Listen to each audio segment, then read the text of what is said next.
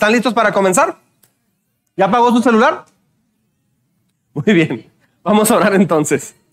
Señor, muchas gracias por esta, por esta tarde, por esta mañana maravillosa. Espíritu Santo, te pedimos que puedas hablar a nuestras vidas. Te agradecemos porque el día de hoy vas a hacer algo muy especial entre nosotros. Gracias, Señor, porque vas a quitar eh, ideas, vas a quitar la venda que en algunas áreas no, no tenemos clara.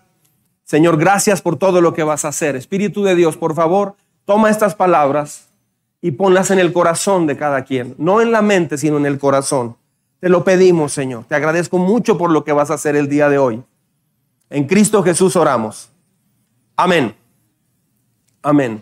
Bueno, en realidad este día, este día es un día muy, muy especial, muy importante. Este día eh, tal vez hay ideas que usted ha traído por mucho tiempo, no sé si 10, 15, 20 o 40 años. Hay personas entre nosotros que tienen tiempo viniendo o que vienen por primera vez y tienen ideas muy arraigadas, tan arraigadas, que aunque vienen a la iglesia no han podido avanzar en su vida. Aunque asisten regularmente, siguen cayendo y cayendo y cayendo en, en hábitos, en ideas, en equivocaciones. Entonces, el día de hoy es un, es un día muy especial, muy importante, pero solamente lo va a hacer para aquellos que escuchen esto con todo su corazón. Si usted lo escucha pensando en otras cosas, pensando que dejó la olla de los frijoles prendida o cualquier otra cosa, no, va, Dios no va a hacer nada. Jesús, dice la Biblia que ah, Jesús fue a su, al lugar donde él nació y dice que no pudo hacer mucho ahí, se tuvo que ir por, por la incredulidad de la gente. Así es que, este, de, acuerdo a, de acuerdo a la fe que tengamos, va a ser hecho. ¿sí? Ayúdame a no movernos mucho del lugar, por favor, ah, porque causa distracción. ¿sí? Entonces, el día de hoy vamos a seguir con esta serie que es muy importante, que se llama Inquebrantables. ¿Por qué Inquebrantables? Porque en esta pandemia se aprendió una, una cosa muy importante la gente es muy quebradiza en su fe. La pandemia nos vino a mostrar que en realidad mucha gente no tiene fe. Ha ido a una iglesia, pero no tiene fe. Ha ido a una iglesia, pero no tiene convicciones. Ha ido a una iglesia, pero en realidad no tiene una relación pura, genuina, profunda con Dios. Esta serie, entonces la gente se desanima. Se desanima, por eso esta serie es tan importante. Ah, el, el tema de hoy, precisamente, es cuando, cuando tus creencias son menospreciadas. ¿Le ha sucedido eso alguna vez? ¿Usted cree en algo? ¿Usted cree en Dios? ¿Usted se dice creyente en Dios? Pero a veces nuestras creencias son menospreciadas. ¿Ha oído la palabra apologética? ¿Sí? ¿Ha oído la palabra apologética? Apologética es saber defender lo que crees. El día de hoy es totalmente apologético, 100% apologético. Es decir, saber dar herramientas claras acerca de lo que creemos y por qué lo creemos. Ah, es la defensa de la fe. Y sabe, a partir de los cinco años de edad, a partir de los cinco años de edad, todo el mundo o la mayoría pasa muchos años, típicamente dos décadas, 20 años, recibiendo educación. Ah, y con esperanza esa educación la sigues recibiendo y aprendiendo el resto de tu vida. La educación no es mala, ¿sabía? La educación es buena. La Biblia tiene mucho que decir sobre la importancia de la educación. La Biblia dice que debemos amar a Dios con nuestra mente también, con nuestro corazón, con nuestra alma, pero también habla de nuestra mente. Entonces, ¿cómo amas a Dios con tu mente? Bueno, es muy sencillo, usándola. tenemos que usar nuestra mente, tenemos que, que desarrollarla, no desperdiciarla, sino educarla. ¿Sí? Mire lo que dice Proverbios 19.8. En las primeras dos hojas del boletín están en blanco para que usted pueda tomar notas allí en el boletín.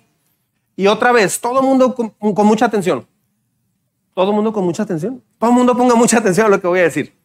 Otra vez esta predicación voy a dar lo más importante aquí, pero la continuación la voy a dar en el boletín. Está en el boletín. Cada, cada dos días Perdón, son, son, son tres temas a continuación de estos, porque son seis puntos. Hoy voy a mencionar tres nada más y los otros tres van a ser en el devocional de la semana. O sea, lunes y martes es otro punto, miércoles y jueves es otro punto y viernes y sábado es otro punto. Así es que continúa la predicación. ¿Sale?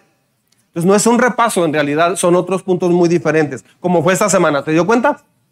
Muy bien. Proverbios 19, 8. ¿Está conmigo? Muy bien. Juntos, por favor, en voz alta. Adquirir sabiduría es amarte a ti mismo. Los que atesoran el entendimiento prosperarán. No, o sea, no es por casualidad que casi todos los países del mundo, la primera escuela y el primer hospital fueron iniciados típicamente por gente creyente. ¿Sí? Iniciados por, por la iglesia. La iglesia en realidad inventó el hospital, ¿sabía eso?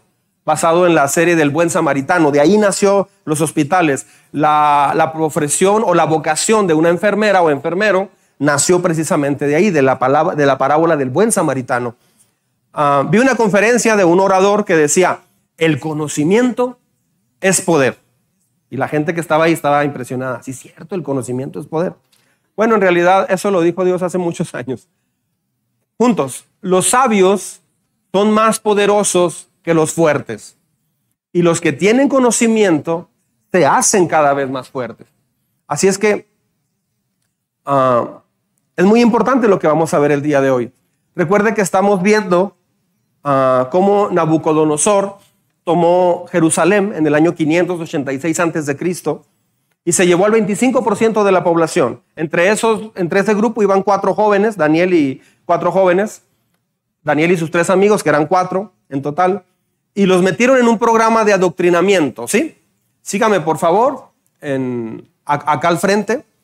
Daniel capítulo 1, versículo 4. ¿Y por qué no abre su Biblia de una vez en Daniel capítulo 1? Porque ahorita vamos a leer otro texto muy importante ahí en el capítulo 1. Daniel 1, sí, abra su Biblia en este momento, por favor. Siempre que venga la Biblia debe de traer dos cosas básicas, fundamentales. Tu Biblia y un corazón dispuesto a ser enseñado. ¿Ok? Muy bien. Daniel 1. ¿Ya lo tiene? Vamos a leer. ¿Sí?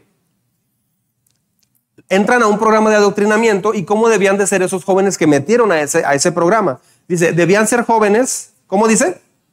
Apuestos. Levanten la mano los apuestos. Ok.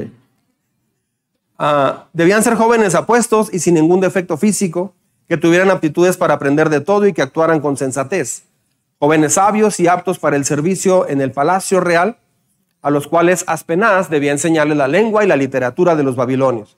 ¡Wow! Esto está muy, muy impresionante. Ah, ¿A usted le gustaría ser educado en magia y adivinación? El imperio babilónico vivía en realidad una gran, gran ah, auge. Todo lo que sucedía era por adivinos, hechiceros, magos, etcétera. Y eso Dios lo había prohibido terminantemente, así terminantemente en su palabra. Ah, los babilonios eran increíblemente supersticiosos, así es que les van a enseñar un montón de cosas a estos chicos, a estos muchachos, que no están de acuerdo con lo que ellos creen. Los babilonios fueron los primeros en descubrir el planeta Júpiter, ¿sabía? Los 60 segundos de un minuto se lo debemos a ellos y los 60 minutos de una hora se lo debemos a ellos. Por cierto, eh, bueno, ellos inventaron la escritura cuneiforme, este, inventaron mucho, eh, avanzaron mucho en matemáticas. Este, ellos descubrieron Júpiter sin un telescopio, pero no fue por razones científicas, es que ellos eran astrólogos, fue por motivos religiosos de ellos. Precisamente de la astrología es eso, que eh, un Dios te va a hablar a través de la alineación de planetas y a través de cualquier otra cosa. Si, una si un planeta se ve de otro color, es porque va a pasar algo, etcétera, etcétera. Todo eso Dios habla en contra de todo eso. Así es que no fue por astronomía, que eso sería correcto, fue por astrología. Los babilonios creían que había muchas clases de dioses, hablaban de presagios según el color de las estrellas y planetas. ¿Me estás siguiendo? Entonces, la astrología es una religión falsa, ¿sí? Así que ellos eran bien místicos, tenían muchos psíquicos, tenían adivinos, y tenían estrellas y todo esto le iban a enseñar a estos jóvenes. Ahora, si vaya al capítulo 1 de Daniel conmigo ahí en su Biblia y vamos a leer el verso 17 y 18. ¿Sí? Dice, a estos cuatro jóvenes Dios los dotó de sabiduría e inteligencia para entender toda clase de literatura, ciencia y además Daniel podía entender toda visión y todo sueño. Cumplido el plazo fijado por el rey Nabucodonosor y conforme a sus instrucciones, el jefe de los oficiales los llevó ante su presencia. luego de hablar el rey con Daniel, Ananías, Misael y Azarías, o sea, los cuatro muchachos, dice, vea esto, no encontró a nadie que los igualara, de modo que los cuatro entraron a su servicio. El rey los interrogó y en todos los temas que requerían de sabiduría y discernimiento, los halló diez veces más inteligentes que todos los magos y hechiceros de su reino. O ese es el tipo de educación que le estaban dando. Fue así como Daniel se quedó en Babilonia hasta el primer año del rey Ciro. Ellos recibieron mucha información pagana que no tiene nada que ver con Dios. Pero entonces, ¿cómo se graduaron con honores? Porque esta es su graduación. Los encontró diez veces mejores. ¿Cómo le hicieron? Tal vez usted en su trabajo, en su matrimonio, en su negocio, eh, eh, en, tus estudios, en tu escuela, dices, es que yo a veces recibo mucha información que es incorrecta. Muchos jóvenes eh, creen en Dios, pero cuando entran a la, a la, preparatoria o a la universidad, allí su fe flaquea y empiezan a abrazar conceptos totalmente ateos, conceptos filosóficos humanos, bla, bla, bla. Y se empiezan a extraviar, empiezan a filosofar y hasta algunos terminan leyendo libros de adivinación y de hechicería y, y todas esas cosas que Dios prohíbe terminantemente. Ah, entonces, ¿cómo le hicieron estos muchachos para graduar con honores? Porque esta fue su graduación. Puedes ir a la escuela toda tu vida, pero si estás aprendiendo cosas falsas, cosas falsificadas, cosas erróneas, cosas poco científicas, contenido incierto, eso no te va a ayudar. No porque sea escuela, es correcto lo que ahí se enseña. ¿Sabía usted que las máximas casas de estudio de todo el mundo fueron iniciadas por pastores y para cristianos, para pastores, para formar pastores. Por ejemplo, Harvard inició así. Harvard inicialmente era un seminario. Yale, Princeton, Ivy League. estas, estas universidades fueron eh, en realidad formadas para enseñar, entrenar y formar a pastores, a líderes cristianos. Fue hasta 1963 Digo porque son las máximas casas de estudio del mundo. En 1963 fue quitada la Biblia de las escuelas en los Estados Unidos. En México tenemos un sistema educativo que depende mucho de los países desarrollados. Así es que mucha influencia llega acá, más con la globalización. Nos hemos hecho un sistema educativo y de valores que, que afecta al matrimonio, afecta a la vida diaria, muy secularizado. Cuando se saca a Dios de la enseñanza, vas a tener una sociedad que aprende a vivir sin Dios, no necesita a Dios, ve a Dios como alguien obsoleto y, Dios es como para gente ignorante. Eso es, eso es lo que sucede en una, en, una, en una cultura, en una sociedad secular. El problema es que se saca a Dios y se pone una nueva religión. O sea, no es cierto que se saca a Dios y así se queda todo. Eso no es cierto. Cuando se saca a Dios, se pone otro fundamento, otra religión muy, de una manera muy fuerte. Se llama humanismo secular. Diga conmigo esto, humanismo secular. Otra vez, humanismo secular.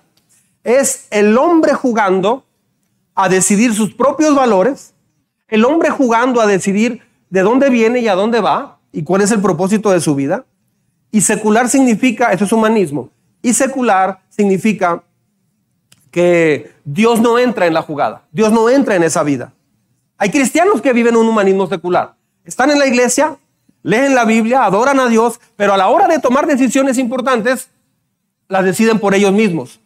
No saben depender de Dios. Secularismo es que tu pensamiento, tu actitud, tu estilo de vida no tomas en cuenta a Dios. Es el hombre creando una religión basada en alejarse de Dios y, fíjese bien, esto sucedió en el siglo pasado, en el siglo XX. ¿Estamos en el siglo XXI? ¿Sí va? ¿Ciudad Juárez? ¿Sí es el arca aquí, va? Ok. Este, en el siglo pasado, en el siglo XX, se conoce como el siglo donde el hombre se apartó de Dios, inició el secularismo. Coincidentemente, el siglo pasado, hubo dos guerras mundiales. En esas dos guerras mundiales murió más gente que en todas las guerras de toda la historia de la humanidad. O sea, eso es una muestra increíble de cómo el, humanismo secular va, va, a acabar, va acabar con la humanidad. Muchas personas dicen, ¿y por qué Dios va a acabar con el mundo? No, es que el hombre va a acabar con el mundo, el hombre está acabando con el mundo. Casualmente fue en el siglo donde más eh, seres humanos murieron a causa de las guerras, más que toda la historia de la humanidad. ¿Coincidencia? No lo creo. No, no pero el, secularismo, el, humanismo secular no es religión, este pastor. Ah, sí, como no, sí lo es. El fundador, John Dewey, es un humanista muy famoso y al humanismo él lo llama nuestra fe común. En 1933 se le llamó la religión del humanismo secular. La educación actual ridiculiza la fe. Escucha bien. La educación actual ridiculiza la fe, menosprecia la Biblia, ataca las creencias y algunos van a, así es que algunos van a tratar de, ridiculizar tu fe, pero escuche, según la enciclopedia británica, solo el 2% de la población mundial son ateos. El 2% y del 2000 para acá se está reduciendo increíblemente. O sea, um, no, no está haciéndose un mundo menos religioso, al contrario, con todo lo que estamos viendo, la gente está empezando a darse cuenta que el humanismo secular no es la respuesta. lo que el hombre piensa no es la respuesta para la problemática mundial. Todo el mundo está esperando un líder que resuelva sus problemas. México tiene quién sabe cuántas décadas esperando un líder que resuelva los problemas. Y parece que vamos de mal en peor, ni independientemente del presidente y partido que esté. Y así están todos los países. ¿Por qué? Porque todo se rige a base de una, una fuerza humanista.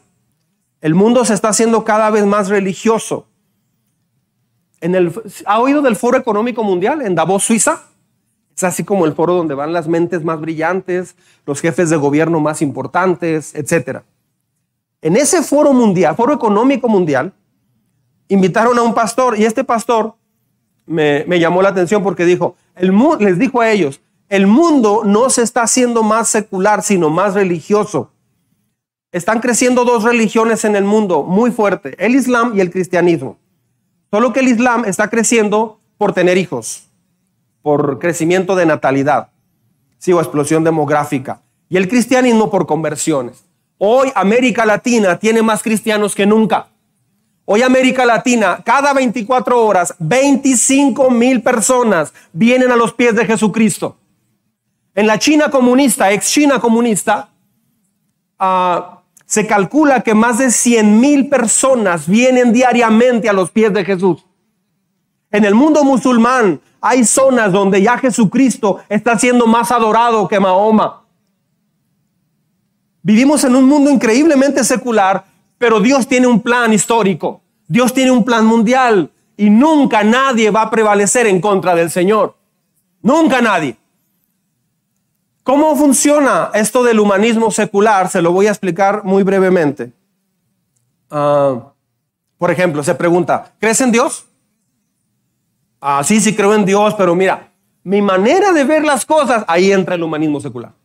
O sea, lo que dice Dios se hace a un lado se sustituye por lo que yo pienso. Dios dice esto en la Biblia. Sí, mira, yo sé que lo dice en la Biblia, pero yo veo las cosas desde otro punto de vista. Hay gente que dice, ¿por qué yo no siento a Dios? ¿Por qué no siento su presencia? En gran parte por esto. En cuanto a sexualidad, matrimonio, educación, hijos, ¿cómo se, cómo se tocan esos temas? Mira, Dios dice esto del matrimonio, pero yo siento que ahí acabaste con todo.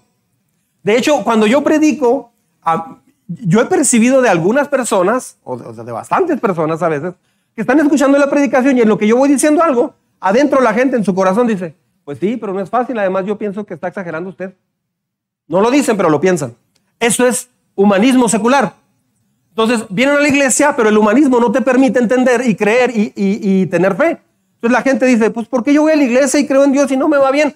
Porque en realidad no crees eres presa del humanismo secular, o sea, le das más crédito a lo que tú piensas que lo que dice Dios. El hombre se pone a competir con Dios. Mira, sí, Dios dice eso acerca de la sexualidad o del matrimonio, de cómo educar a los hijos, pero a mí se me hace, hasta ahí llegó todo. Ahí se acabó todo. Es que, caray, hombre. Una persona así me decía una vez, pastor, es que estamos en un mundo real, hombre un mundo real. Yo entiendo que la Biblia es importante, me decía esta persona, así hablaba. Entiendo que la Biblia es importante y, lo que dice es fundamental, fundamental. Sin embargo, estamos en un mundo real. Pues claro que estamos en un mundo real. Esa frase en realidad es lo que diga Dios a mí no, no, no me impacta mucho, no, no estoy de acuerdo. Sí voy a una iglesia y escucho, pero en realidad a la hora de la hora yo mando y yo digo, y Dios no tiene parte ni suerte en mi vida. Eso es el humanismo secular. Dios dice que aprendas a obedecer tu palabra. Mira, sí y no. Depende cómo lo veas. Todo en exceso es malo. Va, va, resulta. Eso no es cierto. Buscar a Dios en exceso no es malo. No, no, no es malo. Entre más buscas a Dios, tienes una vida más plena. Dios no te va a pedir que, que estés todo el día adorándolo. Para empezar, buscar a Dios no te va a llevar a eso. Cualquier persona que usted vea, oh, es que yo no trabajo porque estoy todo el día buscando a Dios, adorando a Dios, ahí estoy y por eso no trabajo. No, no, dice la Biblia que trabajes. Cuando buscas a Dios, Dios ordena todas tus áreas. Es que no, no he estado ya con mi esposa porque estoy orando a Dios. No, dice que estés con tu esposa, que la ames, que la perdones, bla, bla, bla. O sea, Dios es integral, es increíble. Entonces, la palabra fanatismo es un invento para no obedecer a Dios. ¿Cuánto tiempo pasamos trabajando? Ah, en entretenimiento, placer, deportes. Mm. Definamos fanatismo. Eso es fanatismo. Puedes ver un partido de cuatro horas de béisbol y se pone muy bueno porque se va a extra inning, pero, pero cuando un servicio en la iglesia se alarga, la gente ya se quiere ir. ¿Por qué? Porque hay tiempo para todo menos para Dios. El Señor de los Anillos dura tres horas una película. Está bien padre, sí, qué padre, tres horas. Este, pero, pero leer la Biblia cinco minutos es complicado. ¿Por qué? Porque en realidad el humanismo secular lo que te ha ido enseñando es que leer la Biblia es algo que hay que sufrir. No, no es cierto eso. Leer la Biblia es Dios, el, Padre el Padre tuyo, tu Padre celestial, hablándote una carta directa de amor para ti. Pero la gente no ha logrado entender eso porque cuando la lee está pensando en otras cosas o cuando la lee dice, está bonito lo que dice, pero yo pienso mejor esto otro. Hay gente que me ha dicho, yo pienso irme a trabajar a un lugar, pastor. Ah, perfecto. Este, ¿Y ya le preguntaste a Dios? Ah, ¿Preguntarle a Dios? Sí, sí, preguntarle a Dios. Dios sabe si es bueno que te vayas o no.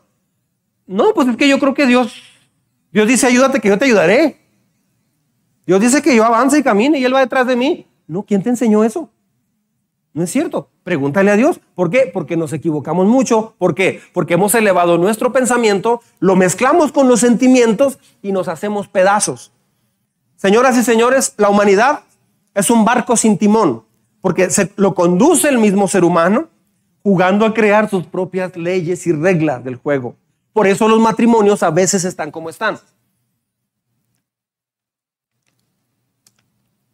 A veces ni el mismo hombre sabe de dónde viene ni a dónde va. ¿Por qué hay tanto fracaso matrimonial, familiar? Porque tienen una religión. Mucha gente tiene una religión muy impresionantemente están dedicados a ella y se llama humanismo secular. Si quieres tener una vida verdaderamente, hay un solo camino, se llama Jesucristo. De usted depende creer eso o mejor decir, no, yo no creo que sea Jesús, mejor soy yo. Bueno, ya es una decisión personal. Ah, Dios no habla de una religión, sino de una relación. El humanismo está ligado al relativismo. ¿Ha oído esa palabra relativismo? Relativismo es que lo que es correcto para ti, para mí tal vez no lo es. Eso es relativismo. Oye, ¿crees que esto sea malo? Eh, ¿Tener relaciones sexuales antes o fuera del matrimonio? Ya tengo una esposa, pero ¿crees que sea malo salir con una chica y acostarme con ella? Mira, depende. ¿Depende de qué? Mira, depende eh, cómo lo veas. Tal vez tú te sientes bien. Si te sientes bien, está bien de cuándo tu sentimiento va a dictar las normas para tu vida. Pero lo que sea correcto para ti no es para mí. Pero todas las ideas pueden ser buenas. Lo que es cierto para mí puede no ser cierto para ti. ¡Qué tontería y qué locura! La verdad es la verdad. Punto. No es de que, mira, la, es verdad para ti, pero no sé para mí. Eso es relativismo es primo hermano del humanismo secular. La gravedad, La gravedad no va a cambiar. Cuando sueltas algo, pues sueltas algo, ¿no? Gravedad. La gravedad no ha cambiado, no va a cambiar. En el relativismo no hay verdades absolutas. Por ejemplo, esto se cayó. Alguien pudiera decir, mm, según usted se cayó, pastor. Yo considero que no se cayó. Más bien la, tarima fue la que subió. Se cayó. Mm, ahí difiero. Es una tontería. Discúlpeme por estas palabras. Es una locura pensar así. Y mucha gente vive así. Nada es, vea esto, nada es totalmente cierto para todos. Todas las ideas son válidas. No, discúlpeme, no es para mí verdad en este momento. Hay cosas que siempre son verdad, punto. Eso se cayó y punto. A ver, hijo, hace, mantén el carro en unas 30 millas por hora, más o 50 kilómetros por hora. Ahí vamos, sí. Muy bien, hijo. Ok, ahí está un semáforo. Muy bien, hijo. Vas manejando muy bien, corazón. Ay, chiquirrín. Sí, mami, voy manejando. Qué bien, hijo. Ok, hay carros detenidos porque está el semáforo en rojo. Al semáforo en rojo, mijo. Hay que frenarle. Mamá, caray, hombre, mira, tú lo ves en rojo, pero yo lo veo ambiguo. Para, la verdad para ti, ¡pum! va a chocar. Es rojo y punto. Está en rojo el semáforo o está en verde o está en amarillo, o sea, yellow. E, es rojo o verde, punto. Rojo te quedas, verde avanzas, punto. ¿Qué caray, hombre? Dios tiene valores absolutos. El relativismo es lo más tonto que pueda la gente creer. Todas las ideas son válidas. Yo creo que este lugar está hecho de, ah, mermelada de fresa.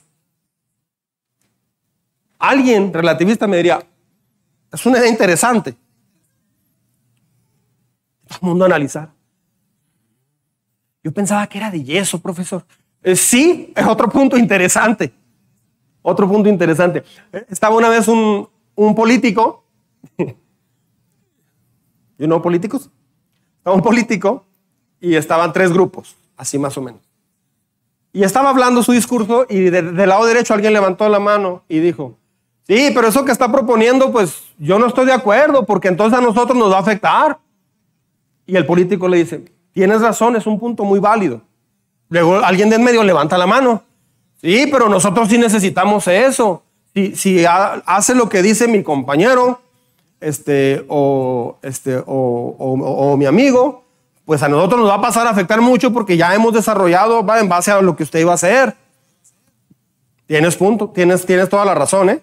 Es muy importante tu punto. Y el otro grupo dijo, Oiga, pero usted a uno le está diciendo una cosa para quedar bien con ellos y a este grupo también le está diciendo lo mismo. Tienes toda la razón, ¿eh? Sí, cierto. Estoy de acuerdo contigo. O sea, el relativismo, ¿cómo diré? El relativismo dice, no hay una verdad absoluta. Por ejemplo, el infierno existe. Ah, caray, hombre, mira, yo creo que... Eh, relativismo. Yo creo que no porque siento que Dios, bla, bla, bla, bla, bla. Jesús dijo, ustedes están muy equivocados porque están errando, están, no conocen las escrituras y el poder de Dios. Tengo 30 años, 35, más de 30 años de cristiano. Tengo más de 20 años de pastor. He visto una cosa constante todos estos 20 años. Así, bien constante.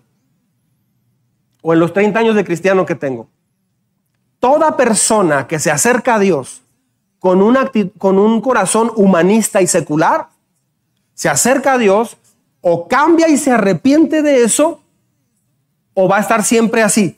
Y con el tiempo se va a decepcionar de Dios. ¿Por qué? Porque nunca realmente se atrevió a confiar en Dios.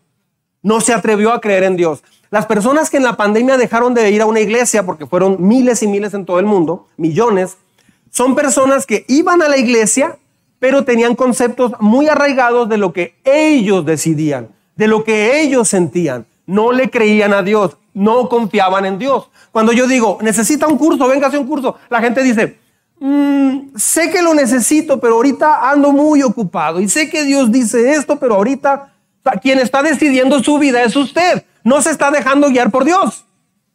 Estos jóvenes lo que hicieron fue dejarse guiar por Dios, por Dios en una de las culturas más feroces que ha habido. Una vez un profesor dijo, a ver si, me ubico, si se ubica conmigo, no existe la verdad absoluta. ¿Ha oído eso alguna vez? No existe la verdad absoluta, o sea, total. Pero lo que él está diciendo es una verdad entonces o qué? ¿Me estoy explicando? él dice, no existe. Pero ¿por qué dices que no existe? Yo dudo que tú digas que no existe porque, ¿y si sí existe? No, no, o sea, no hay verdad absoluta, pero lo que yo digo sí es correcto, no hay verdad absoluta. Esa es una declaración como si fuera una verdad absoluta. Cuando algún profesor le diga eso o algún amigo diga eso, dígale, ¿estás absolutamente seguro de eso? Al decir eso, profesor, usted está afirmando algo absoluto, que no hay una verdad absoluta. Lo suyo sí es absoluto y lo de Dios no. es una locura todo esto. Es una declaración muy contradictoria, es absurdo, es ilógico, es irracional. No puedes decir, Ah, Dios no se contradice a sí mismo. No, no puedes decir eso porque te contradices a ti mismo. No hay una verdad absoluta. Sí la hay. Dios dice que sí la hay. Jesús dijo, yo soy el camino, soy la verdad y soy la vida. Cuando ese profesor dice, no hay una verdad absoluta, está diciendo un absoluto. Es absurdo. El relativismo ah, es pésimo porque no hay nada definido. Dios tiene verdades absolutas. Si sigues tus instintos, tus sentimientos y tus pasiones, eres una persona muy relativista. Eres una persona muy humanista. Y por eso Jesús empezó su ministerio diciendo, arrepiéntanse, arrepiéntanse y aprendan a confiar en mí. Para cuestión de una relación sentimental, trabajo, moverte de ciudad, de casa, ¿por qué lo decides? ¿Por qué lo decides? Una persona me dijo una vez, me voy a ir a Estados Unidos porque voy a ganar más. Le digo, pero ¿ya le preguntaste a Dios? Dice, no, no, es que eso no se pregunta, yo necesito. Ah, ok. Y años después vi a esa persona totalmente destrozada, hecha pedazos. ¿Por qué? Porque se dejó llevar por sus sentimientos y por sus necesidades. No está confiando en Dios, está confiando en lo que la persona necesita. Escuche muy bien, el humanismo actualmente te hace pensar que lo que tú sientas o pienses es correcto. Lo que tú quieras y lo que tú decidas y lo que te guste está bien.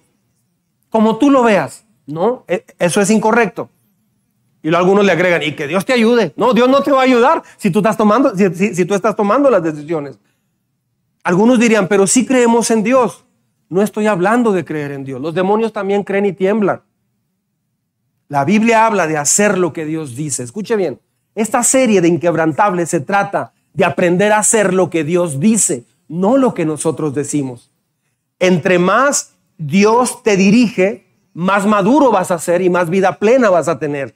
Entre más tú te diriges, más pedazos te vas a hacer. Más dolor va a haber en tu vida. Jesús, ahora, ¿por qué lo digo? Porque Jesús lo dijo. Dijo, mi, mi yugo es fácil y ligera es mi carga. Pero nuestro yugo y nuestra carga es bien pesada. Así es que la pregunta típica que hacemos aquí en la iglesia es, ¿qué dice Dios al respecto? Mira, Dios dice eso, pero yo creo, ahí, ahí entra el humanismo. Digo, no va a llegar a la casa de, ¿qué humanista? No, no, no, no vaya a hacer eso, por favor. Hay muchos cristianos seculares que no lo buscan porque piensan que no necesitan a Dios. Lo buscan el domingo, pero el resto de la semana le dicen, déjame Señor, yo puedo hasta un lado, yo puedo tomar estas decisiones. Ah, un día platicó un hombre conmigo, estábamos en un retiro de niños, a propósito del retiro que viene, y estaba un grupo de niños jugando y estaban las mamás haciendo como una obra de teatro. Y entonces vino Noé y empezó a hacer un arca y los niños, wow, la garra. Estaban ahí los niños bien emocionados, ¿no? Y estaba el papá Ah, estaba un papá este, atrás y llega y es el pastor. Mucho gusto. Pues. Qué bonito esta actividad que tuvieron. Está bonito. Me da gusto que mi esposa esté viniendo. Le hace falta. Me da gusto que esté viniendo. Y, y los niños, tanto, tantas cosas que hay ahorita, ¿verdad? Sí, qué bueno que organizan esto. Porque uno ya, uno, uno, uno sí está ya en, en los trancazos de deber, así me dijo. Digo, los trancazos. Sí, sí, en el mundo real. Me impactó tanto su manera de pensar, porque hay hombres que piensan eso. La iglesia es para que se entretenga la gente un poquito.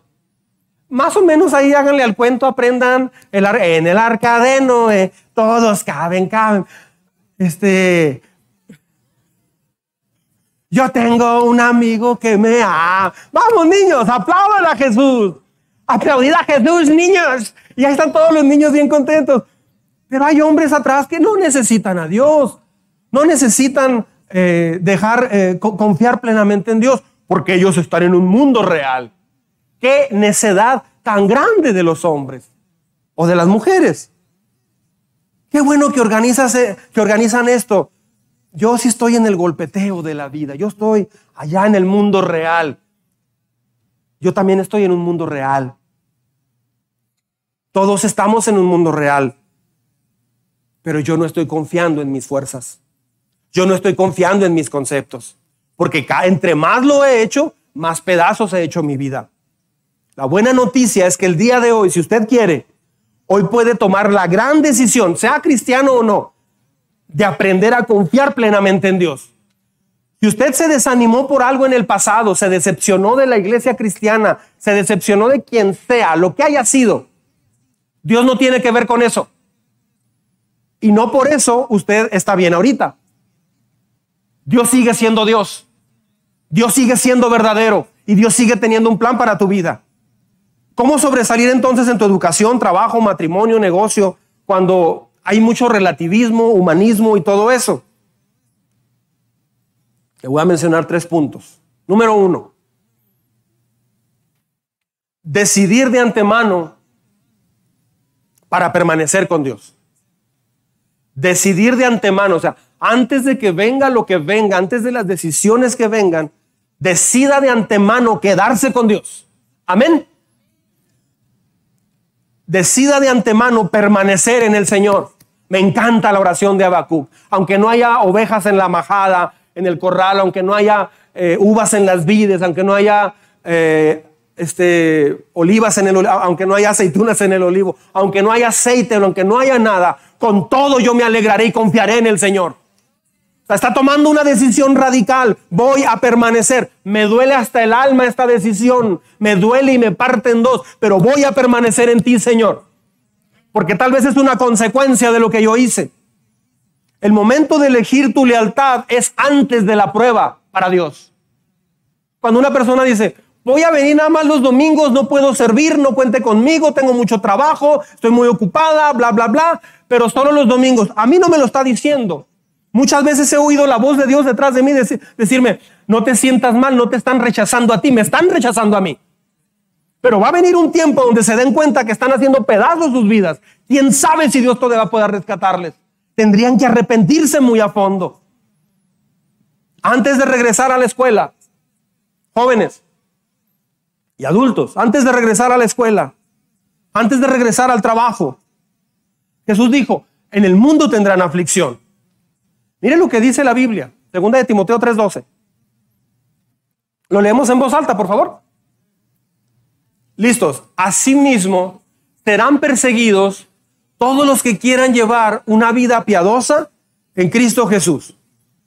Tal vez yo pudiera decirle, o sea, tal vez podría no mencionar este texto y decirle, Dios tiene bendiciones para tu vida. No va a haber obstáculos en tu vida. Dios va adelante. Tu vida va a ser color de rosa porque el Espíritu de Dios te va a guiar. Sería un farsante, un embustero y un charlatán. Jesús mismo dijo, van a ser perseguidos. Y sí, a veces en la familia este, te persiguen. Una vez una persona me decía, ¿y por qué no te tomas una cerveza? ¿Y por qué me la voy a tomar?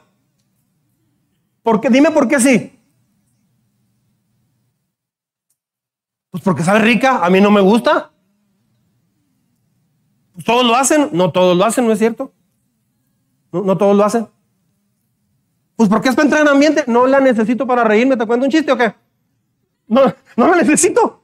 Este, además, no le quiero dar mi dinero a una empresa así. ¿Por qué lo voy a hacer? Que ha dañado a tanta gente. ¿Por qué lo voy a hacer? ¿Y qué? Así que, si hay problemas en la escuela, en cualquier parte, eso va a suceder. Pero la prueba más importante no es la de matemáticas, química o lo que sea. La prueba más importante va a ser la prueba de tu fe. Puedes fracasar en tu, en tu clase de ciencias sociales, pero no en tu fe. No en la clase de... Ah, en la de química, ok, pero en la clase de fe, en esa no repruebes. Es la gran prueba para que te estés preparando. Papá, necesitas preparar a tus hijos para el examen de fe, porque un día van a encontrarse con Dios. Un día tus hijos van a encontrarse con Dios. ¿Cómo los estás preparando? ¿Usted cómo se está preparando para ese día? ¿Qué es lo que hicieron Daniel y sus amigos? Destacaron en sus estudios porque se prepararon. No dejaron que las ideas falsas los cambiaran. Es como si comes pescado, pero dejas el espinazo, dejas las espinas. No te comes todas las espinas. Eso es como la educación. Esto es legítimo, es correcto, lo absorbo. Eh, lo otro no, vámonos. Son, son cosas que no son correctas, vámonos a un lado. Daniel 1.8 dice, pero Daniel se propuso, ¿qué? No contaminarse. ¿Cómo, cómo logra ser sobresaliente? Mire lo que dice Proverbios 1.7. Juntos, por favor. El temor del Señor es la base del verdadero conocimiento, pero los necios desprecian la sabiduría y la disciplina. Un día, al final de sus días, su corazón se va a detener. Y usted va a estar en la presencia de Dios, yo también, y ese va a ser el examen final. En ese examen vas a estar de pie frente a Dios al final de tu vida. Ese examen es mucho más importante que cualquier otro examen, trabajo y, actividad que hayas tenido aquí en la tierra. Ese examen final, Dios no te va a decir, ¿hiciste las planas de la A y de la B en kinder? ¿Cómo te fue en matemáticas? Dios no te va a preguntar nada de eso. Él te va a decir, ¿me conociste en la tierra? ¿Qué hiciste en la tierra para mí? Llegaste a conocerme, tenía un plan para ti, ¿lo seguiste? ¿Sí o no? Ese es el examen más grande en tu vida. Proverbios 15:33. Juntos, por favor el honrar al Señor instruye en la sabiduría. ¿Por qué? ¿Sabe por qué? ¿Por qué te instruye en sabiduría cuando honras a Dios? Porque Dios inventó la biología. ¿Sabía eso? El hombre la descubrió, pero Dios la inventó. Dios inventó la física, anatomía, ciencias sociales, la, geografía. Ah, Dios inventó la música. Dios lo pensó en todo. Cuando más llegues a conocer a Dios, y más lo honres, Dios te va a bendecir más. ¿Sabía que la historia de la humanidad es la historia de Dios? Dios conoce el principio, escuche bien, y conoce también el final. Ningún profesor sabe eso. La historia es su historia, así que decides de antemano permanecer en Dios. ¿Sí? Segundo punto, nunca dejar de aprender. Nunca dejar de aprender. You know aprender. ¿Y sabe qué es aprender? Un líder es un aprendiz. Un buen papá es alguien que está aprendiendo. Un papá que no sabe leer, una mamá que no, que no busca leer regularmente, que no lee la Biblia, que no se informa o, libros cristianos que te ayuden, va a batallar mucho. El momento en que dejas de aprender, dejas de ser líder. De hecho, Jesús le preguntaban a los discípulos, ¿y quién es el mayor en el reino de los cielos? Y los, puso a, los discípulos como en un círculo, no sé, y puso en medio a un niño chiquito. Y les dijo, si ustedes no sean, todo el que no se haga como este niño, no va a entrar al reino de los cielos. Así que la actitud de, yo conozco el tema y yo ya sé, esa persona está pero reprobadísima. ¿Por qué? porque estás poniendo tu fundamento por encima del fundamento de Dios. Ese niño, Jesús dijo, sabe humillarse, sabe decir, ah, no sabía, papá, gracias. Digo, hay niños que también piensan que lo saben todo. Este, no son aprendices. Hay gente que tiene puestos muy altos, pero no son aprendices. Una vez que dejas de aprender, empiezas a morir. ¿Cuánto se preparó para un matrimonio usted? ¿Cuánto estudió para casarse? No me refiero a las pláticas pre-matrimoniales. Casi nadie estudia y trabaja en eso. ¿Ya trabajó y estudió para ser papá o mamá? ¿Qué preparación tiene para ser mamá o papá? No, pues ya tenemos, eh, hicimos el shower, ¿verdad? Ya tenemos los pañalitos y todo más o menos. Y pues mi mamá me, decía, hijo, ¿lo haces o te doy un chanclazo? Y, y esa es la historia, o sea, se repite. Una vez que dejas de aprender, empiezas a morir. Debes de aprender a ser alguien que está aprendiendo todo el tiempo. Déjeme decir esto. Un grupo de jubilados de, Estados Unidos que están radicando en cerca de Tonalá, en el lago de Chapala, en Guadalajara, es un lugar muy famoso para jubilarse ahí para muchos americanos. Y los entrevistaron y decían, ¿por qué estás aquí? Pues porque es muy barato, tengo servicio social, tengo esto, bla, bla, bla, todo bien padre y me cuesta la mitad que en Estados Unidos. ¿Y qué te gusta? Uh, pues todo. La gente es bien amable, el mexicano es bien bonito, y el mole, y no sé qué tan. Todo rollo. ¿Qué le recomendarías a los mexicanos? Y en cuanto le preguntaron, una mujer dijo que lean. Dice, no leen. No leen. Y sí, me he fijado que mucha gente no lee. No lee, no, no le gusta leer, o no sabe leer, o batalla para leer no aprendió a hacer de la lectura un deleite. Entonces, en cuanto dejas de aprender, dejas de crecer. Si estás escuchando, ¿cómo, cómo diré? Déjame le digo esto.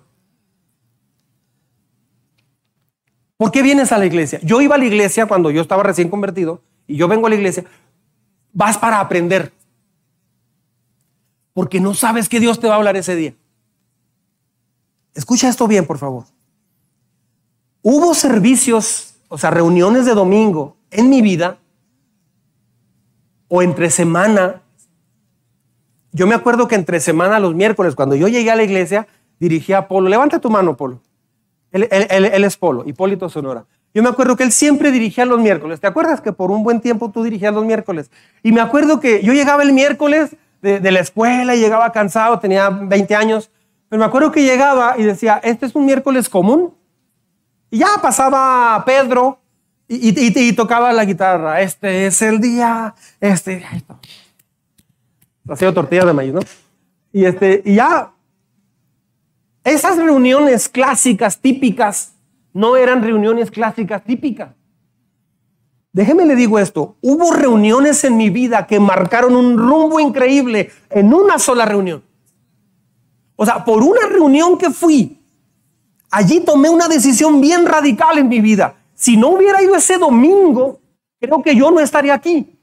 hubo domingos, hubo miércoles, hubo viernes de, oración, hubo retiros que por haber ido marcaron mi rumbo en mi vida.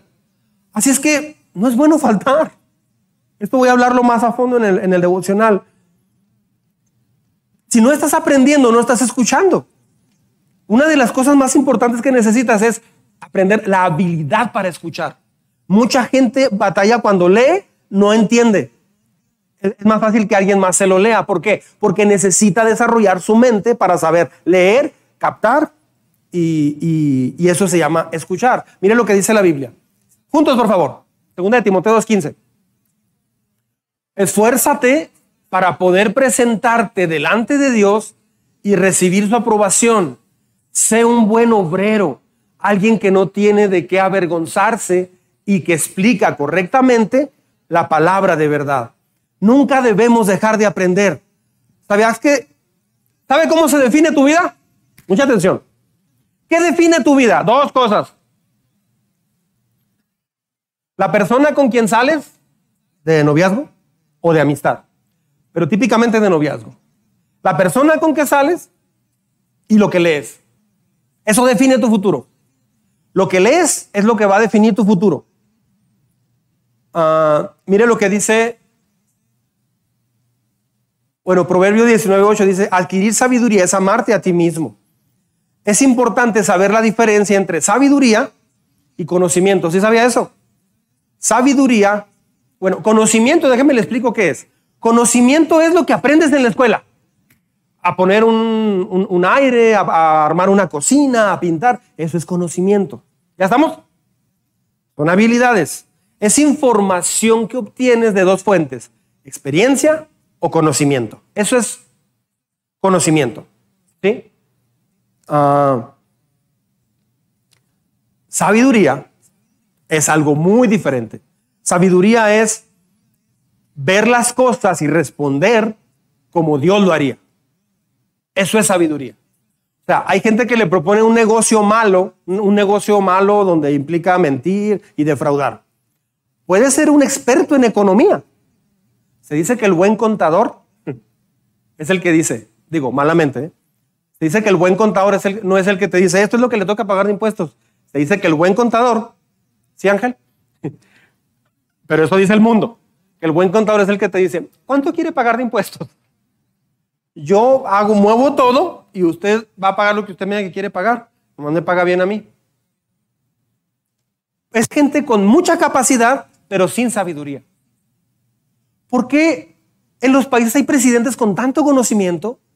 En empresas hay gente con tanta preparación, pero ¿por qué son tan difíciles? ¿Por qué se equivocan tan feo? ¿Por qué tienen actitudes tan malas? Porque tienen conocimiento, pero no tienen sabiduría. Son dos cosas diferentes. Ah, ¿Cómo ve Dios el manejo de mis finanzas? ¿Cómo trato a mis hijos? No, pues yo lo voy a hacer así, o sea, por la experiencia yo aprendí esto. Pero no tiene sabiduría. La Biblia dice que los sabios son los que van a ser los más fuertes. Ver tus relaciones como Dios las ve. Señor, voy a hacer esto. ¿Cómo ves tú esto? Eso es sabiduría. O sea, el conocimiento lo filtras por lo que dice Dios. ¿Está bien que yo salga a comer con esta persona? Sí o no. ¿Está bien que platique de algo tan tan íntimo con esta persona que no es mi esposo o mi esposa? ¿Será sabio? No, pues no, no pasa nada, es trabajo, pero es sabio que yo me salga del trabajo a comer con esa persona solo. ¿Será sabio? Eso es sabiduría. Jesús no haría eso. ¿Sí me estoy explicando? Somos novios. Y nos amamos. Somos novios. Este, ¿Será sabio que estemos tú y yo solos en la casa mientras tus papás se fueron? ¿Será sabio que estemos solos? ¿Y una película de romance con todo apagado? ¿Será sabio eso? No, pues es que esto, es que aquí, es que a todos lo hacen, bla, bla, bla. No, pues ya somos maduros, somos... Dice la Biblia que no juegues con la tentación. Dice eso. Mi esposa quería eso muy seguido. Ven, David, vamos. No, Perla, somos cristianos. Perla, espérate todo a su momento. Un día nos vamos a casar. Hola, mija. Es que se quedó con mi hija, con Lidia porque está malita en la casa. En aquella. Sabiduría es ver tu carrera desde la perspectiva de Dios. ¿Qué quieres estudiar? Donde más paguen dinero. ¿Para qué? Para comprarme un carro bien suave y tener mucho dinero y comprarme unas botas de esas que se levantan de pico hasta acá arriba y no sé qué más. Quiero tener mucho dinero y el celular más caro. ¿Para qué? Y la casa más cara con alberca y todo y así. Ah, ok. Ese es conocimiento. ¿De dónde lo agarraste? Pues de todo lo que ves en la tele y redes sociales. Sabiduría.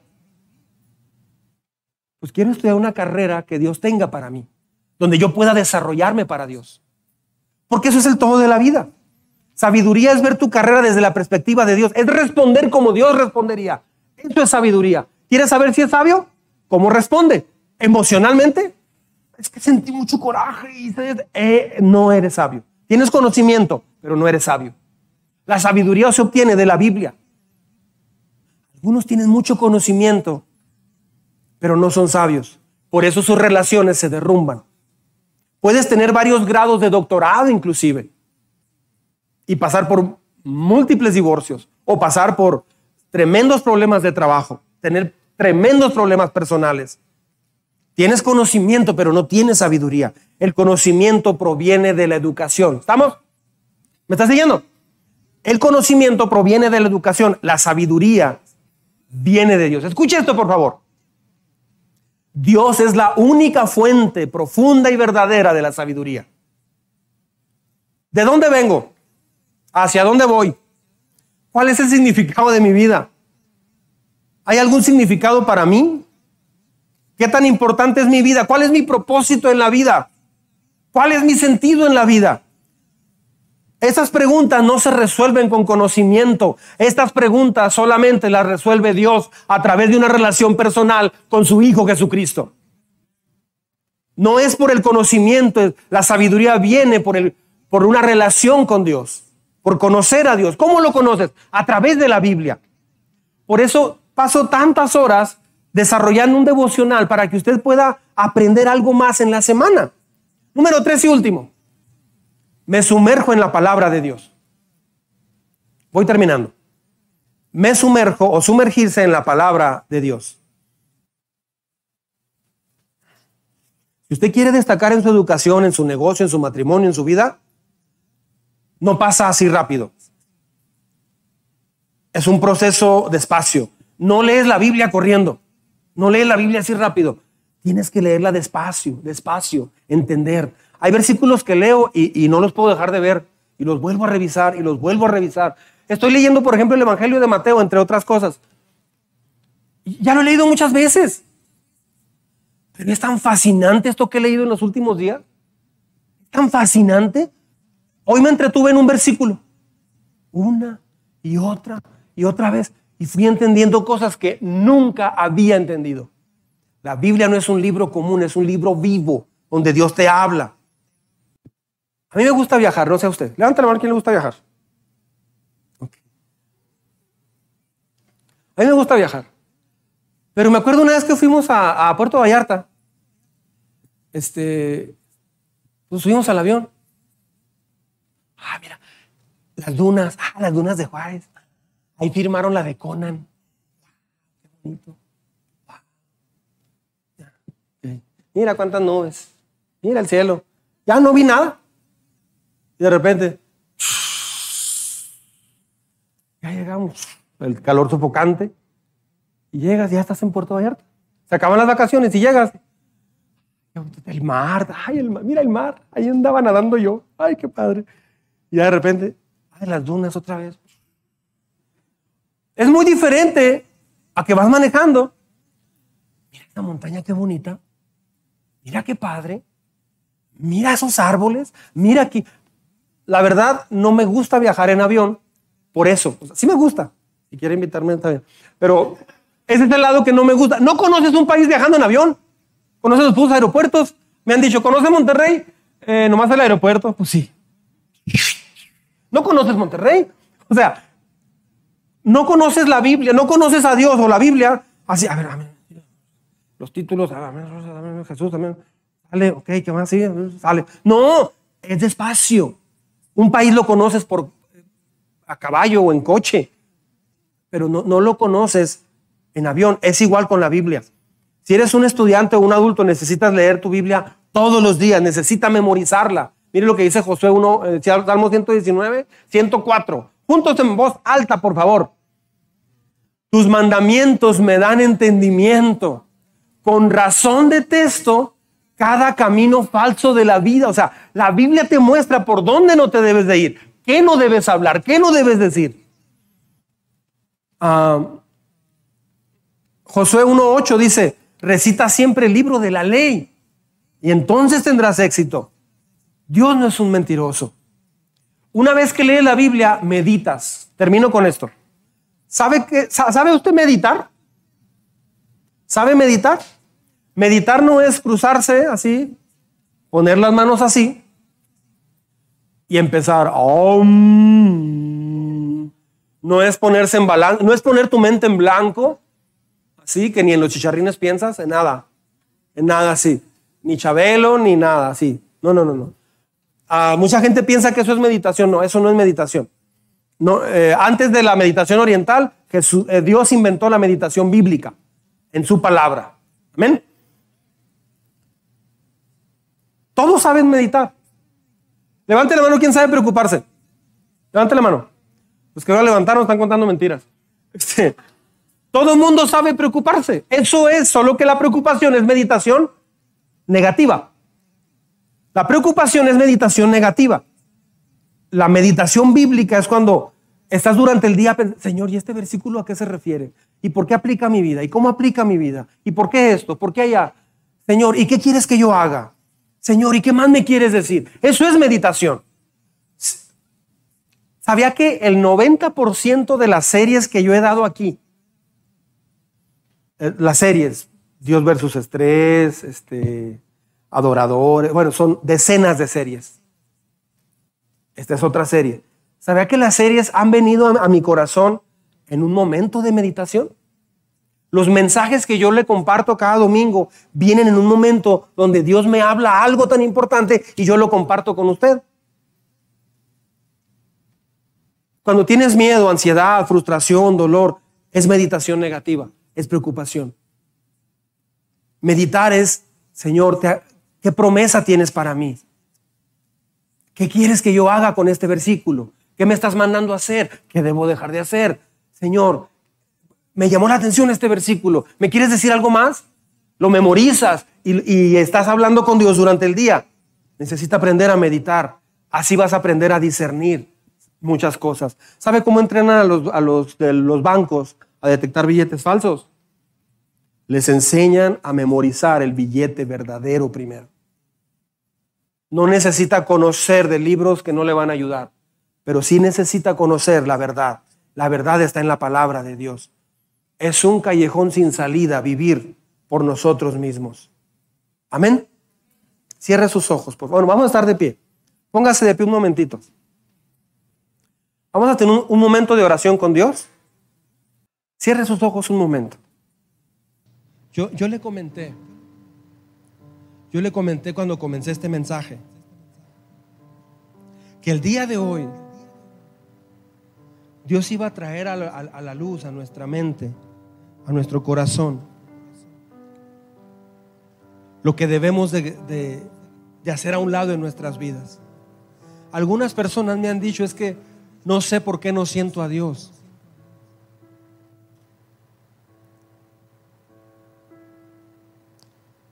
¿Ha leído la Biblia con todo su corazón para que Dios le hable? ¿Está dispuesto a hacer lo que Dios le diga a través de la Biblia? ¿Genuinamente quiere encontrarse con Dios? La Biblia dice que el que lo busca lo encuentra. Creo que no está buscando como debe ser. ¿Es usted alguien quebradizo, que se desanima fácilmente o se siente víctima? Este día hemos sacado a la luz. Dios sabe que he hecho mi mejor esfuerzo por traer a la luz lo humanistas que somos. La raíz del problema es que no sabemos confiar en Dios. Si oímos un mensaje y creemos en Dios, pero no confiamos al punto de hacer lo que Él espera que hagamos. Por eso Dios no se muestra una vida así. Dios se muestra con las personas que deciden hacer un nuevo comienzo, que deciden ponerle fin a vivir por ellos y para ellos. Es el mensaje de la Biblia. Ese es el mensaje de la Biblia. Si usted está lista o está listo para tomar esta decisión y si se ha dado cuenta que hay áreas muy humanistas o muy seculares en usted, se deja llevar por lo que los demás dicen, por lo que los demás piensan o por lo que usted siente y quiere y piensa. Necesita traer eso a Dios. Si usted quiere conectarse bien con Dios. Si quieres cumplir en la tierra el plan que Dios tiene para tu vida. Si quieres encontrarte con Dios a un nivel genuino. Dios no va a mover un dedo hasta que usted no reconozca primero eso y vuelva, vuelva a la base de que lo que Dios diga es lo que voy a hacer. Vuelva a poner a Dios y su palabra en el centro de la vida. Y Dios va a hacer, va a lo suyo. Tal vez está desanimado, triste, quebrado, deprimido, sin propósito en la vida. Y los días son muy grises para usted. Necesita hacer esto. Se necesita hacer esto. Necesitamos poner el fundamento bíblico de poner a Dios en el centro, en toda la extensión de la palabra. Dios está llamando a esta iglesia a volverse a Él con todo su corazón. El humanismo secular se basa en lo que puede hacer la persona. La vida con Dios es lo que puede hacer Dios, no la persona. No es por ninguna fuerza, ni es por ningún poder que vivimos. Es por el Espíritu de Dios en nosotros. Dios va a dar su Espíritu a plenitud y fortaleza cuando la iglesia aprenda a confiar plenamente en Él. Y hoy Dios está llamando a eso. Si este mensaje le habló a su vida y está listo o está lista para hacer, entrar en esta nueva etapa, estamos subiendo dos escalones más el día de hoy. Va a ser un crecimiento impresionante si usted decide hacer esto a partir de hoy. Yo quisiera hacer una oración por usted. Una oración sencilla, pero una oración muy genuina de quebrar en nuestro interior, de hacer a un lado, de arrepentirnos del relativismo, del humanismo secular que hay todavía en nosotros y creer genuinamente en Dios. Dios no miente. Dios no miente. Si Él dice, el que cree en mí de su interior brotarán ríos que saltarán para vida eterna. Él no miente. Vuélvanse a mí traeré a tu vida tiempos de refrigerio. Él no miente.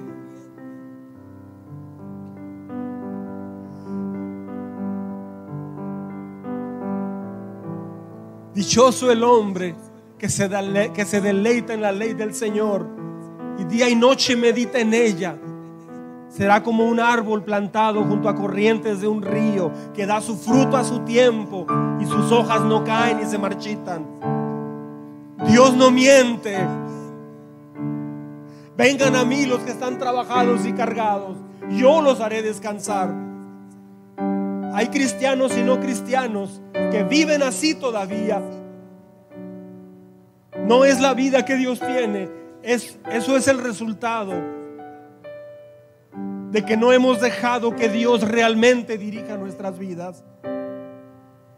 La última palabra la debe de tener Dios. La primera palabra la debe tener Dios. Y me estoy dirigiendo a todos aquellos que quieran caminar con Dios. Esto lo dice la Biblia, yo no. Dios te llama a una nueva etapa de consagración, a un nuevo comienzo diferente. Si usted está decepcionado por algo en su pasado, eso ya quedó en el pasado. Si hay alguien que está listo o está lista para hacer este compromiso de entregarse a Dios en este sentido, de decidir confiar plenamente en Dios, en todo, lo que va a pasar es que Dios va a empezar a guiar tu vida y ya no tú. ¿Por qué no viene acá al frente y hacemos una oración? Todo aquel que quiera hacer esta nueva consagración a Dios. Hacer este compromiso, esa es la palabra. Un compromiso de cuidar extremadamente lo que decimos, lo que pensamos, de buscar en su palabra, de no rendirnos. Todo el que quiera pasar, venga acá al frente en este momento. Yo quiero orar por usted. Dios nos está llamando como iglesia. De veras, dichoso todo aquel que entendió este mensaje. Dichosos aquellos que entienden este mensaje. De veras, Dios va a hacer algo muy grande en sus vidas. Aquí no debe contar el pasado. El pasado debe quedar solamente como una advertencia. Pero lo importante es lo que haces el día de hoy.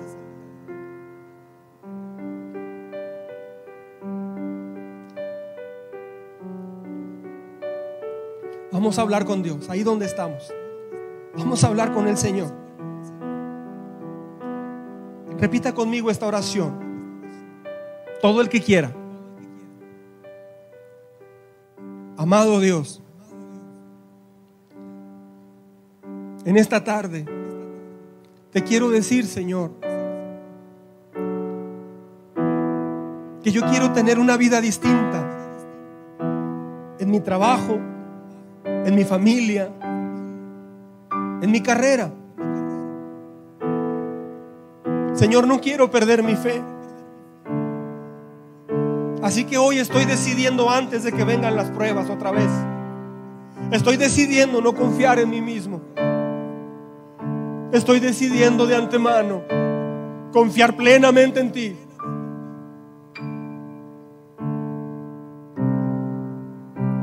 Estoy haciendo lo que hizo Daniel.